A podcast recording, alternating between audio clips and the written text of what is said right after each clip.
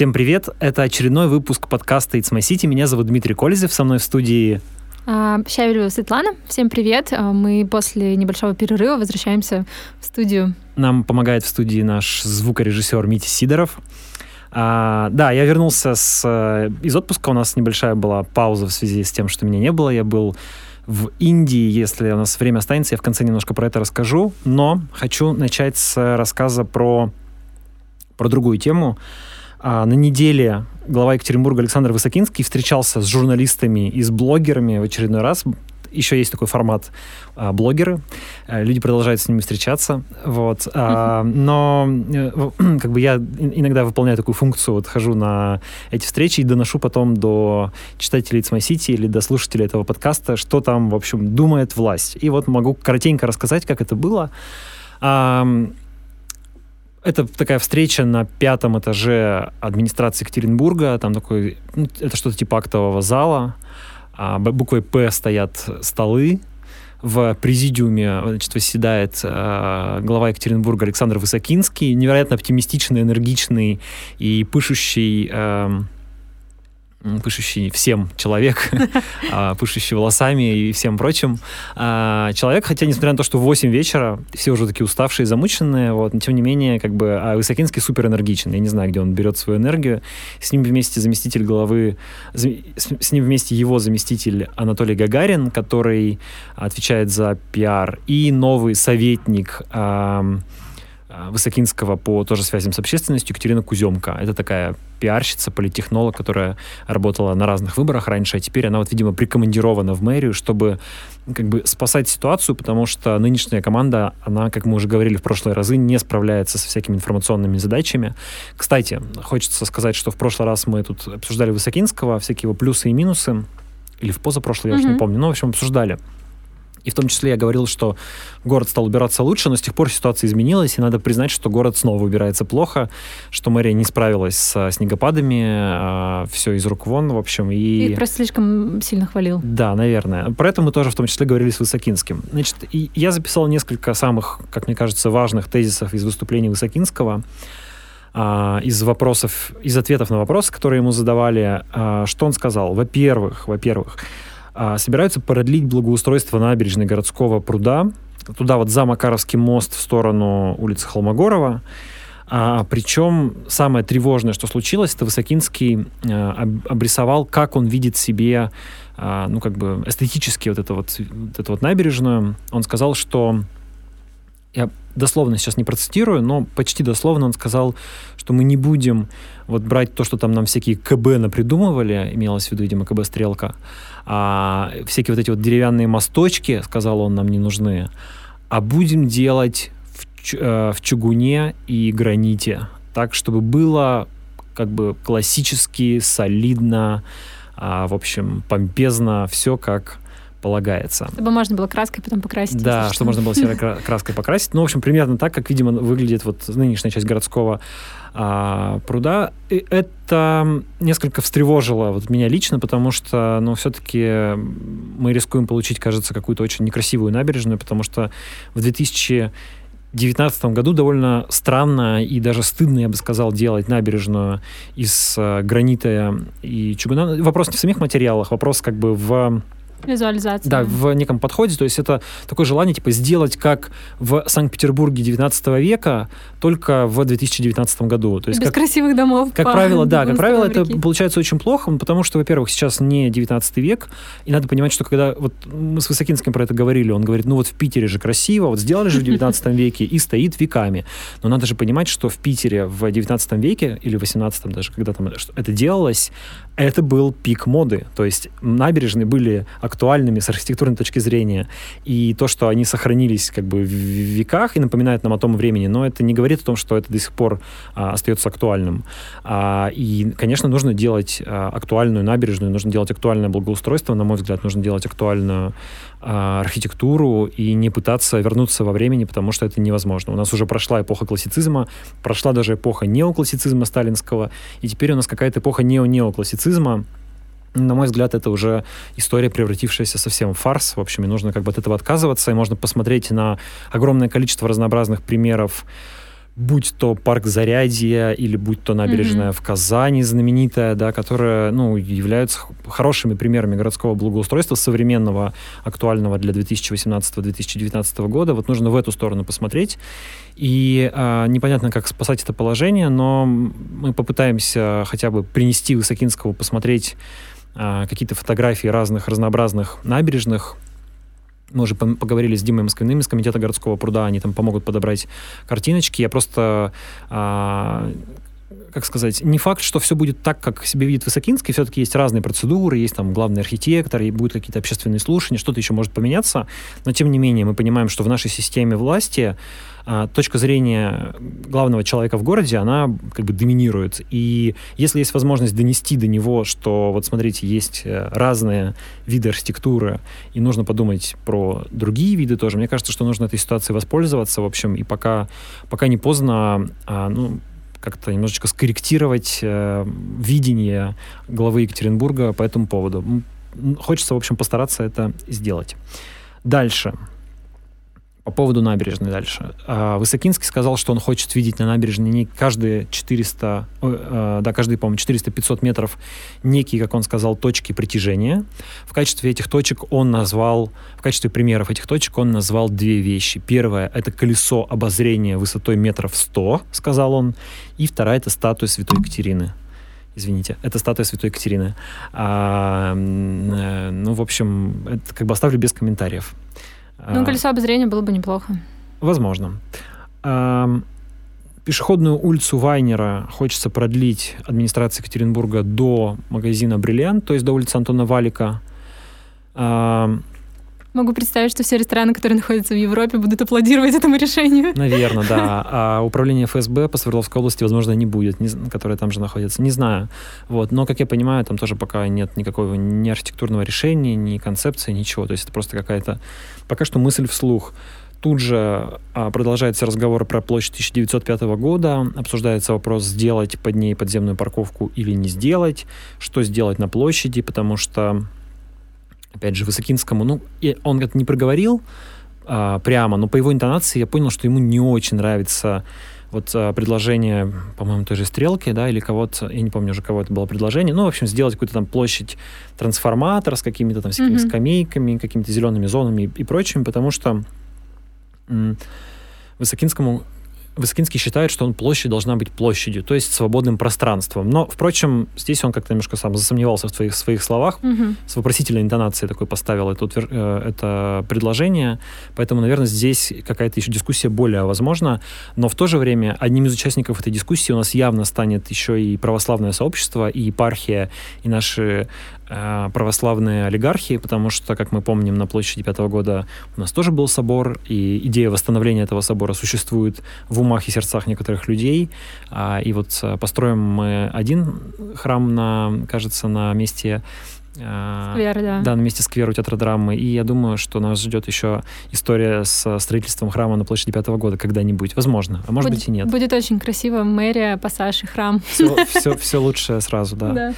А, значит, э, обсуждалось, э, обсуждались вопросы уборки. Высокинский признал, что с уборкой снега не справились. Сказал, что это во многом связано с тем, что система э, уборки города меняется на ходу, и там вводятся какие-то новые и организационные, и технические решения. И, например, одним из решений был отказ от частных подрядчиков полностью. То есть теперь все уборкой будут заниматься только муниципальные дорожно-эксплуатационные э, предприятия, управления. ДЭО их 7 в городе по числу районов. А, ну, тоже спорное решение, то есть там есть свои аргументы за, есть свои аргументы против. Мэрии считают, что ДЭО справляются лучше с задачей уборки города, чем частники. Но, опять же, это прямое ограничение конкуренции, нет никакой, никаких конкурсных процедур, есть просто, как бы, вот, по сути, подразделение администрации города, которому дают задание, оно там выполняется или не выполняется, потом с этих людей спрашивают. Но, как показывает практика, система такая работает не очень хорошо, и, в принципе, ну, на мой взгляд, рыночная система работает лучше. Но здесь, видимо, у администрации города другое, у Высокинского конкретно другое мнение. Значит, по поводу, э, по поводу газонов. Высокинский пообещал, что будут срезать, демонтировать э, вот эти вот черные заборчики, которыми загораживаются газоны, потому что их основная функция это не дать машинам парковаться на газонах. Но теперь э, введены штрафы, точнее вернулись штрафы за парковку на газонах. Он обещал, что повесит большое количество камер, которые будут фиксировать парковку на газонах. Это достаточно большие штрафы, и заборчики станут не нужны. Как бы, мол, люди перестанут просто парковаться. А, также он снова говорил про ограждения, которые ставятся вдоль дорог а, на месте, где а, пешеходы подходят к перекресткам. Как известно, есть предписание ГАИ, ставить, ну, ГИБДД ставить вот такие вот высокие, достаточно длинные заборы, которые выглядят некрасиво, за, за, превращают пространство города в ну, как бы набор каких-то оград, э, заборов и делают его таким более тесным и скованным. Сам Высокинский тоже с этим, ему это не нравится. Ну, мы писали про это на It's на самом деле, там был комментарий мэра, он хотел бы как минимум заменить эти заборы столбиками, а лучше избавиться от них как-нибудь вообще. Вот. Но есть опять-таки вопросы безопасности. При этом а, концептуально как бы ГИБДД пытается, ну, по словам Высокинского, пытается не то чтобы сохранить, сберечь людей от выезда автомобиля на тротуар, как делается в Европе, для этого там ставятся столбики, а у нас э, эм, функция забора это не дать людям выбежать на, на дорогу в неправильном месте. Вот. То есть тут немножечко другая ситуация, немного другая идеология, и что с этим делать, пока тоже непонятно. Кроме того, Высокинский предлагает расширить э, технические тротуары, так называемые, вдоль дорог. Сейчас они, по-моему, 50 сантиметров. Он предлагает их расширить как минимум до 70 сантиметров за счет самих газонов в том числе, чтобы сваливать туда снег а, во время уборки, потому что сейчас снег зачастую сваливается на газоны, туда всякая грязь стекает, все это портит а, газон. Высокинский сказал, что газон в итоге приходится менять каждый год, все это, в общем, дорого, и а, ну, тут как-то было спорно, но у меня, к сожалению, нет аудиозаписи, мне показалось из его слов, что он клонит к тому, что вообще нужно отказываться от заборов, о, от газонов, простите, в городе и закатывать их в асфальт. Но потом я уточнял у него специально этот момент, он сказал, что все-таки он такого не говорил, что он имел в виду, что нужно просто расширить технические тротуары. А, пообещал закупки новой уборочной техники летом и сказал, что надеется, что, несмотря на все проблемы с уборкой э, снега в этом году, весно, этой весной грязи на улицах будет меньше, чем в предыдущие годы, потому что снега вывозится больше, и они стараются максимальное количество снега вывести до э, таяния. Ну, посмотрим, осталось буквально... Ну да, немного. Да, времени. несколько недель, может быть, максимум месяц подождать до активного таяния снега. А, что касается пиар, то в сфере пиар администрации Екатеринбурга обещает перейти на некие новые подходы. Это вот как раз Куземка озвучивала, а, озвучивала, говорила об этом. А, пообещали диалог вместо пропаганды, пообещали отказ от блоков на негатив в средствах массовой информации в городских. Видимо, такая практика раньше существовала, потому что было объявлено, что все, теперь такого не будет. Ну, значит, стало быть, раньше такое существовало. А, пообещали открытый разговор о проблемах города, сказали, вот смотрите, у нас уже меняется подход к информации, мы научились признавать проблемы, говорить о том, что они есть, и пытаться их решать, а раньше, мол, администрация города проблем не признавала вообще. На базе студии 41 обещают сделать новый видеопродакшн, который будет делать познавательные фильмы а, о том, как работает городское хозяйство, будь то, не знаю, троллейбусное управление, водоканал или что-нибудь такое. Обещали какие-то 15-минутные интересные фильмы. Посмотрим, как это получится. А на базе радиостанции Город ФМ а, будут делать какое-то актуальное разговорное радио, для этого пригласили журналиста Инну Боеву, которая работала на «Комсомольской правде», на радио «Комсомольская правда» в Екатеринбурге. Вот, ну и, в общем, как бы они хотят, видимо, конкурировать там с «Эхом Москвы», с, э, с той же «Комсомолкой» и так далее. А планируется как-то вести диалог э, на базе актуальных для 2019 года СМИ? А, да, об этом спрашивали ребята из, э, например, паблика «Типичный Екатеринбург», которые говорили, а, алло, там, какое радио, 2019 год, реально, вы в соцсетях не работаете, вы как будто бы вообще не замечаете, что они существуют, посмотрите даже на другие более всякие малые города в других регионах, там а, активно работа, ведется работа с соцсетями, если в паблике там типичный какой-нибудь там другой город а, написано про какую-то проблему, то приходит сотрудник администрации города, начинает отвечать на комментарии, там проблема начинает решаться, а у нас, мол, такого нет.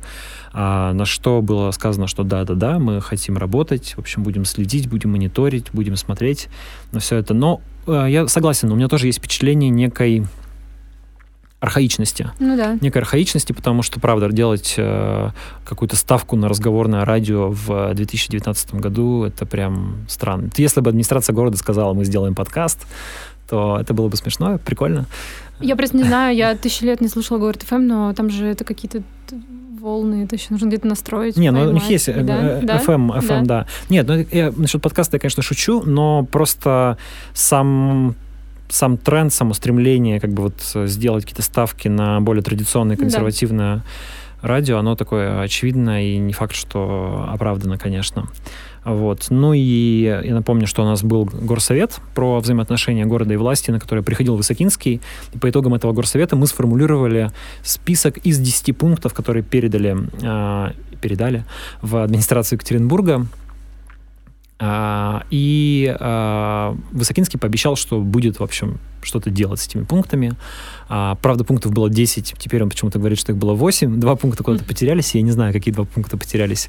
Вот. Но, тем не менее, Высокинский на этой встрече сказал, что вот пройдет, пройдет, пройдет год после горсовета, и я читаюсь по тем пунктам, что вот вы нам направили, что мы сделали, и, ну, как бы, человек об этом вроде бы помнит и вроде бы что-то собирается сделать. Там э, пункты эти касались в основном коммуникации. То есть, например, предлагалось обсуждать с гражданами проекты благоустройства. И, кстати, это начали делать, потому что вот, например, площадь обороны mm-hmm. обсуждают с гражданами, что там, э, концепцию благоустройства. И в, в, в этом году обещают много-много новых проектов благоустройства, которые тоже должны обсуждаться с гражданами, в том числе должна обсуждаться и, надеюсь, новая набережная.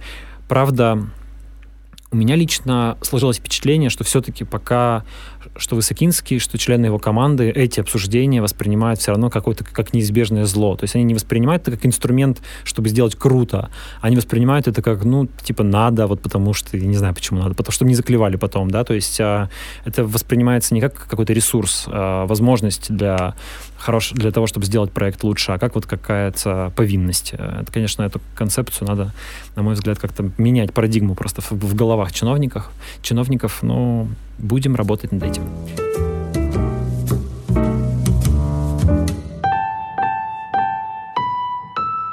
Это были политические новости или новости нашего города.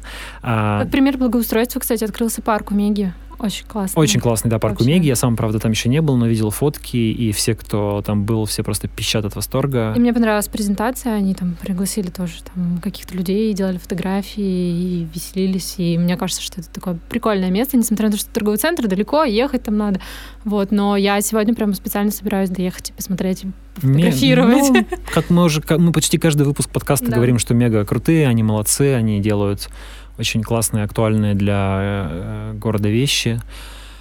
Э, это здорово. Вот теперь я немножко помолчу, а Света расскажет нам про новости ресторанов. Я на самом деле э, вот к нашему шестому выпуску первый раз написала себе план, потому что хотела много про что рассказать. И хотела бы начать на самом деле с завтраков и бранчей, потому что мне кажется, это какое-то новое веяние в гастрономической жизни Екатеринбурга. Сейчас все запускают э, бранчи, завтраки, и можно в выходные, да, можно выходные пойти и поесть куда-то. На самом деле, все началось с того, что две недели назад мы поехали в субботу в Муру кофе, про который рассказывал Дима до этого, и мы зашли туда, а там просто негде сесть, и люди идут какими-то да. э, огромными компаниями, говорят, что мы заранее вам писали и бронировали стол, мы хотим сидеть, мы хотим съесть вот это, вот это. И я начала просто смотреть, где что есть, и поняла, что вот э, азиатское бистро Тау запустили свои завтраки, тоже очень интересно, с 10 до 4 в большом можно поесть. А... Я, вот я считаю, что как человек, который встает рано, что завтраки с 10 это бред. Ну, это понятно, но это, бра... это вариант бранча да. выходного дня. Бра... Завтраки Хорошо. должны начинаться, ну, хотя бы с 8, а желательно с 7, потому что, ну, люди идут... Нужно прививать людям культуру завтрака в заведениях до того, как они придут на работу. То есть для кого делается завтрак в 10? Я не понимаю, кто для эти люди? Как... счастливых людей, которые не ну, ходят на работу. Видимо, да, не знаю, для тех, кто работает в каком-то таком графике свободном или для, я не знаю, там, фрилансеров, еще кого-то, но все-таки мне кажется, что заведение, ну, нужно им открываться пораньше. Когда... Ну, я согласна, может быть, да. Просто я решила объединить завтраки и бранчи, потому что их не так много, и для меня это довольно размытая а история. давай определимся с терминами. Что такое да. бранч? Бранч — это обычно, ну, такой растянутый обед между завтраком и, ну, условно, полдником, ужином. Между завтраком и ланчем, поэтому он называется бранч. Да, да, да. понятно. А, это, это тогда, когда можно выпить. Но для меня это тогда, когда ну, ты пришел и можешь уже взять бокал игристого Бранч — это всегда выходной или нет? Слушай, ну, как правило, обычно да. То есть бранч это такой типа поздний завтрак, Поздний завтрак суббота, воскресенье, дня, да. Совмещенный с похмелением иногда, Ну, с иногда, да. опохмелом. То есть, да. Да. Ну, для меня идеальный вот хороший вариант, мне кажется, предлагает огонек. Там можно сейчас заказать там, два блюда, заплатить 990 рублей и пить игристое, ну, в общем-то... да, Безлимитно. безлимитно, да. Я, кстати, слышала пример про одно другое заведение. Мне рассказал по секрету шеф-повар этого места. Он сказал, что когда они ввели подобную практику, где можно пить безлимитно, то у них было несколько человек, которые платили вот эту фиксированную сумму, и они потом выползали просто из заведения, потому что когда ты платишь, ты, в общем-то, готов выпить все, что А почему тебе ты, не, предлагают. почему ты не называешь название? Э, Не, не знаю, мне кажется, это была какая-то такая информация для меня, поэтому... Хорошо. А, потом появились э, бранчи в Момо, запустили их буквально вчера. А, вот в Муру можно тоже прийти на поздний завтрак. А бранчи в Момо со скольки? До скольки? С 12 до 4 часов. С 12. Это ужас. прямо такой поздний Че- обед. а, чем бранч отличается? Что там, какие-то особые блюда или что Слушай, это ну такое? там, мне кажется, Вот в такие Момо, по- например. по- потяжелее немного, не просто там каша йогурт. А в Момо что, что в, в бранче в Момо входит? А, там есть хэшбрауны с лососем, есть круассаны разные с разными начинками, а, есть йогурты, ну, такие необычные. Мгм. А, есть пудинг с чиа, и есть такие более сытные блюда. На самом деле, просто ресторан работает в таком режиме, поэтому бранчи запускают. До 4 часов можно приехать. Но для меня это, на самом деле, нормальная история. Последние две недели я встаю а, рано, вот, но до этого для меня нормально встать было в 11 в субботу, к 12 встать, ты понимаешь, что дома тебе завтрак неохота готовить, едешь куда-нибудь, и Нет, главное ну, бра- успеть бра- до 4. Бранч, если бранч начинается там в 11 это, или даже в 12, это, наверное, нормально. Ну да. Вот. Для А- завтрака а понятно, завтрак, что нет, да. но бранч там только по выходным. Мгм. Вот. Потом, опять же, можно съездить в Муру. А, Сойка гастроли, мне кажется, самые ну, такие популярные места для бранчей завтраков. Вообще, в принципе, среди недели. Гастроли работают с 8, кстати говоря. Да. Молодцы, И спасибо. до им. 12 часов там можно еще получить бесплатно кофе при заказе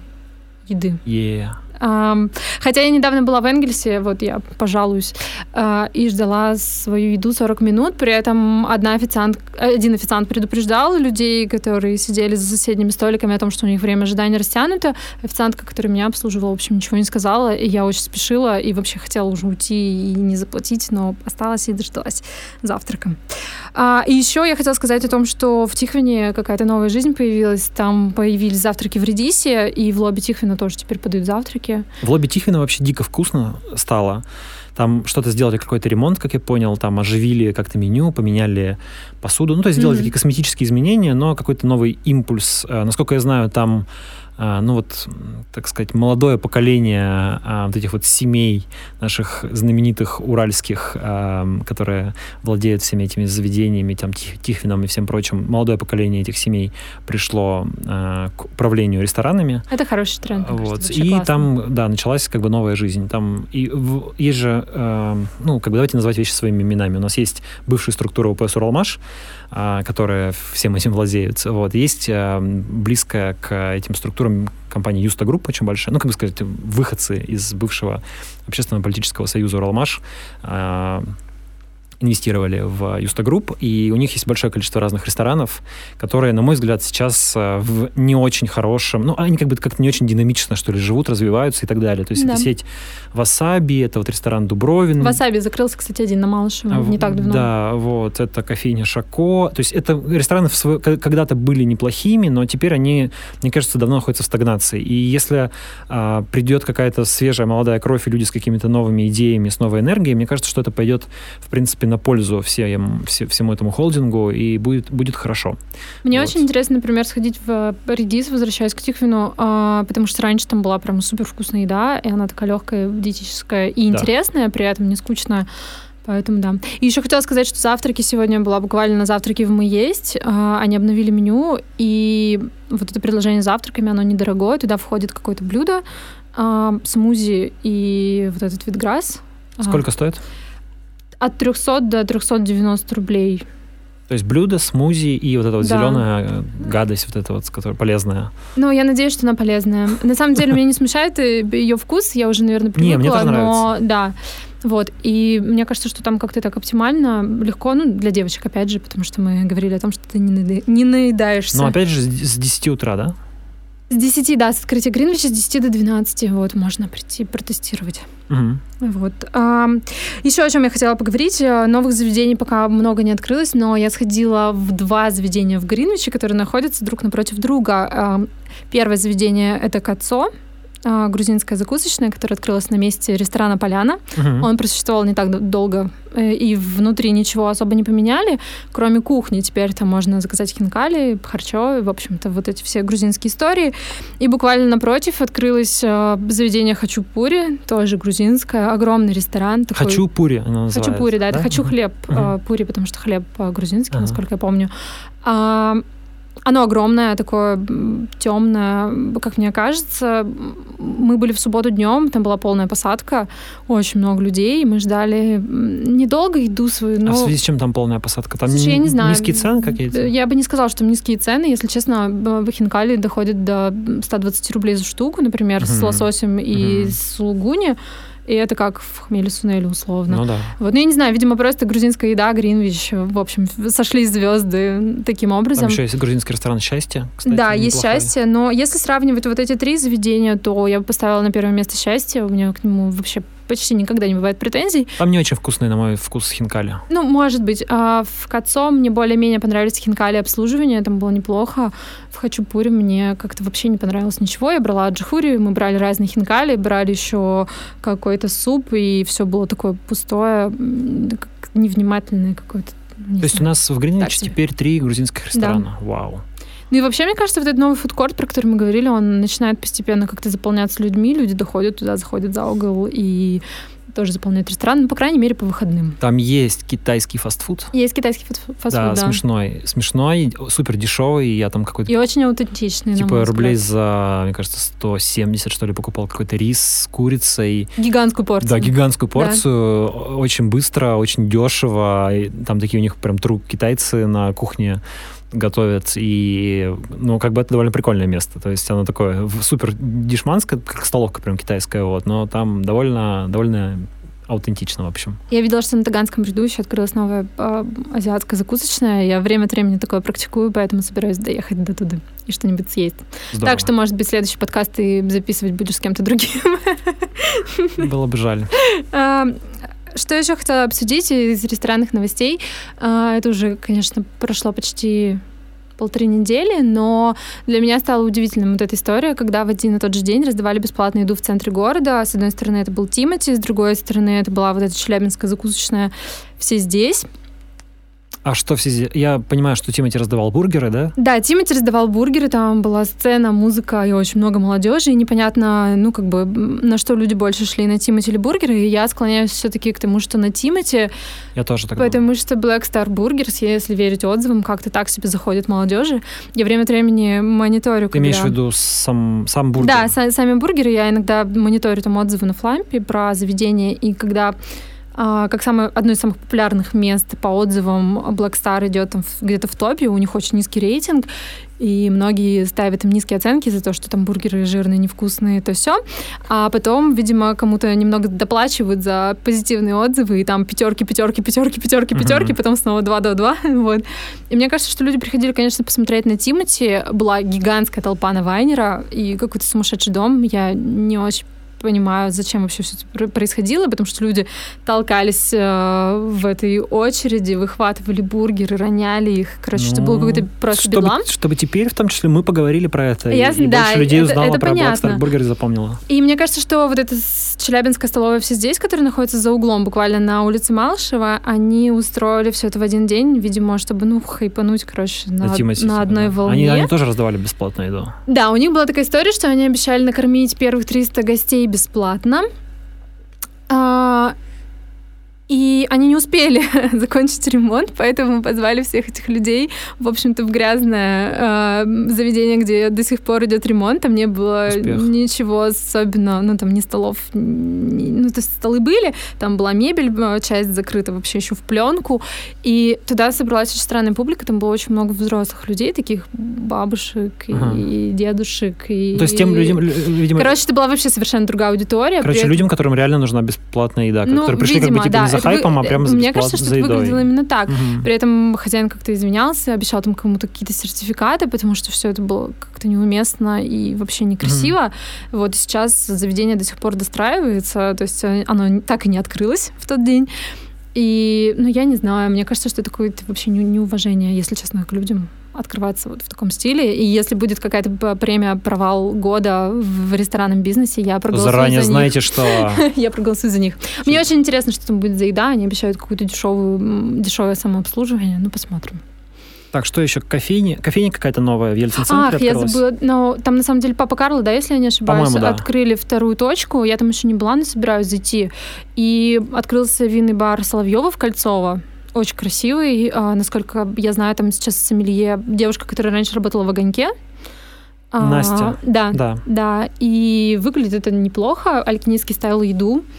Но вообще я большой поклонник э, бокала вина перед вылетом, поэтому я, Я прямо думаю, что это супер популярный формат. жду, да. да. мне кажется, что винный бар в э, аэропорту это очень рабочая тема. На самом деле Кольцово, Кольцово, Ельцин-центр, э, вот это для меня такие, короче, то- Ты- точки То есть ты гордости. Я всег- существовать я между с- Кольцово и Ельцин-центром? Я всегда просто, э, когда рассказываю что-то классное про город, я всегда говорю, что, знаете, у нас такой классный аэропорт, а у нас еще вот Ельцин-центр, и ну, для меня это такие вот э, места знаковые, когда в Кольцово что-то получается такое крутое прямо, ну, я горжусь за них и говорю, что они И, молодцы. кстати говоря, у нас самые традиционно самые читаемые новости это что из Кольцова запустили куда-нибудь какой-нибудь новый Да. рейс. Кстати говоря, из Кольцова запусти- запускают ежедневные рейсы в Батуми.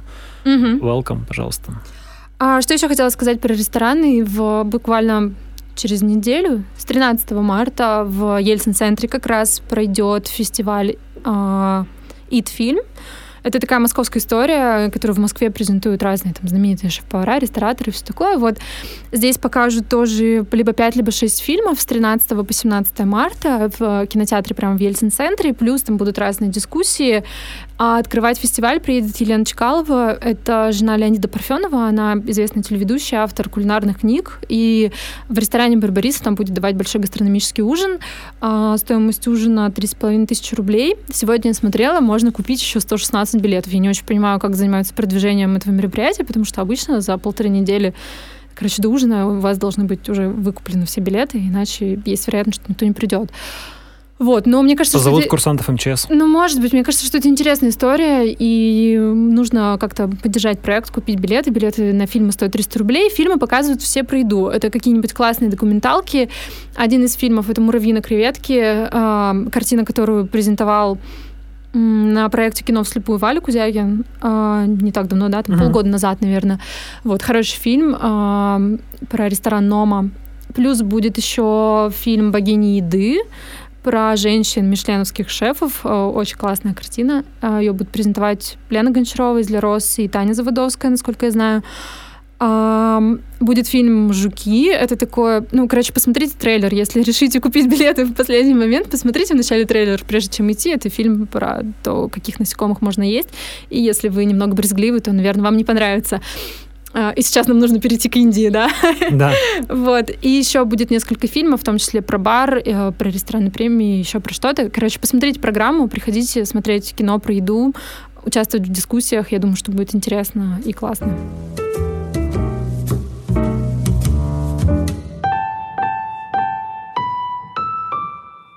Па-па-па-пам. Да, давай теперь про насекомых в еде и А, Я не, я не ел насекомых в Индии и не видел, чтобы кто-то там их ел, но э, это просто рубрика «Личный опыт», что называется. Я был в отпуске на Го, ну, в Гоа. А, словарь рекомендует говорить «в», потому что Гоа — это штат. А, хотя все говорят, мне кажется, на Гоа, а, потому что это как бы побережье, это курорт. Это была моя вторая поездка, и если первая поездка 4 года назад меня какое-то оставила смешанное впечатление, то здесь я прям полон позитива. Может быть, что-то, конечно, внутри меня самого изменилось, я стал как-то позитивнее смотреть на мир, но мне, правда, все на 99% понравилось. Было максимально круто. Это, Это юг или север был? это север. Мгм. А, Гоа — это пляж Мандра, там четыре главных, наверное, пляжа, Рамболь, Мандра, Морджем, Ашвем, где как бы проходит самая такая активная, бурная жизнь, в том числе начиная, в том числе всякие тусовки, а, вечеринки и все такое прочее. Впрочем, к этому я никакого отношения не имею, потому что я ложился спать в 10 вечера, а пару раз даже в 9.30. В 7 утра у меня был серфинг, я учился серфингу на пляже, в общем, и поэтому э, ложился пораньше. Если говорить как раз про еду, то есть для меня это было в этот раз получилось какое-то прям гастрономическое путешествие, потому что я с удивлением узнал, что в Индии на слэш в Гоа очень много всего вкусного. А, правда, мне...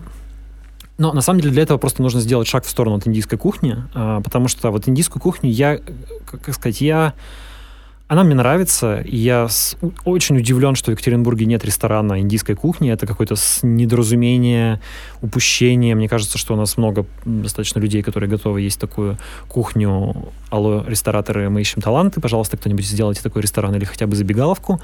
Вот, но а, эта кухня, она достаточно все-таки быстро приедается, ну, для меня, mm-hmm. по крайней мере, да, и она какая-то плюс-минус вся одинаковая, то есть это обычно какой-то а, курица, либо рыба, либо какие-нибудь креветки в... Карри и рис. Да, в каком-то соусе, плюс рис, как бы, да, это все это, и все зависит больше от смеси специй, то есть как меня, меняются специи, как бы меняются блюда, хотя на самом деле это все плюс-минус одинаково приготовлено.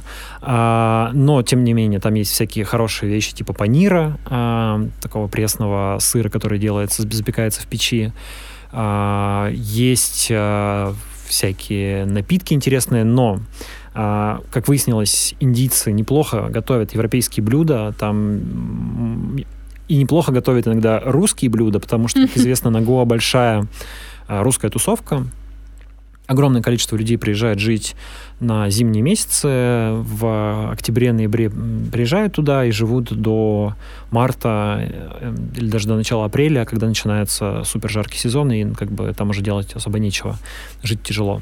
Вот. Но эти вот зимние месяцы там живет большое количество русских, поэтому там сложился а, сложилось такое русское комьюнити, для которого существует много русских ресторанов с приятными названиями вроде Ива, Угу. А, столовая русские пирожки, рус, русские пирожки кантин это называется, и а, или бар, он же ресторан борщ, точнее, который теперь называется борщ 2, потому что первый борщ закрылся, а это борщ 2. И в ресторане борщ, например, можно попробовать вкусный, реально вкусный русский борщ с курицей, э, да, с курицей. В там в каком-то еще другом ресторане мы ели окрошку. Это была неплохая окрошка. Можно купить квас. Квасом прям? А, а, квас, угу. квас продается практически везде. А. То есть это прям популярное блюдо. Супер. И на холодильниках вы можете увидеть там наклейки квас. А. Как, вот, не знаю, наклейка Кока-Кола, и там много-много-много наклеек квас. А, в супермаркетах какие-то лотки с надписью «Крымские пирожки». А, реально очень много каких-то русских блюд, которые я даже в России толком не видел и не пробовал. Ну, каких-то таких э, всяких там какие-то десерты российского производства, в холодильниках стоят какие-то напитки российского производства и так далее. Сигареты российские продаются. В общем, всего этого навалом. К чему я это говорил? Ну, вот потому что, в общем, да, русская кухня достаточно богатая, потому что, видимо, русским надоедает тоже есть этот рис со, со специями, им душа просит чего-то родного, и, пожалуйста, этого там много. А, плюс супер дешевые фрукты, огромная чаша фруктового салата, бананы, арбуз, дыня, папайя, манго. А, манго местный, очень вкусный, сладкий манго, классный. В общем, большая чаша стоит 100 рублей. Класс. Вот. И, в принципе, этим фруктовым салатом можно питаться на, на, на 50% покрывать свои потребности, мне кажется, в пище, тем более, что жарко. Особо есть не хочется. Ну, а какой ценник, например, на ужин на компанию? Ты знаешь, э, в и в Индии до сих пор достаточно дешево. Конечно, стало чуть подороже mm-hmm. в связи с падением курса рубля в последние 4, последние 5 лет. А, но сейчас одна рупия примерно равна одному рублю. Mm-hmm. А, очень удобно считать. Ну, Все да. цены практически в рублях написаны, получается. А, и, ну, конечно, очень зависит от ресторана. Но если у меня был на человека счет больше тысячи рублей, то это, как бы, я считал, достаточно дорогой обед или ужин. Вот, в принципе, э, реально в кафешке укладываться в 500-600 рублей. Помимо фруктов, какие самые лучшие? Ну, там, морепродукты, рыба? Морепродукты. Нет? Ну, там не очень, на самом деле, не супер большой какой-то богатый uh-huh. выбор морепродуктов. Там нет какой-то, не знаю, большого количества моллюсков, например, uh-huh. как, какого-то такого нет. Там есть какие-то три основных вида рыбы, типа там кингфиш, самое главное из них, там red snapper, еще что-то. А, много всяких овощных блюд. А, вообще индийцы они же, э, точнее, не так. А, кстати, есть разница между инди, индийцами и индусами. Если вы не знали, индийцы — это жители Индии, индусы — это последователи индуизма. Mm-hmm. Последователи индуизма — это далеко не 100% населения Индии. А штат Гоа, который был а, португальской колонией, там вообще очень много католиков, и там как бы индусов еще нужно поискать.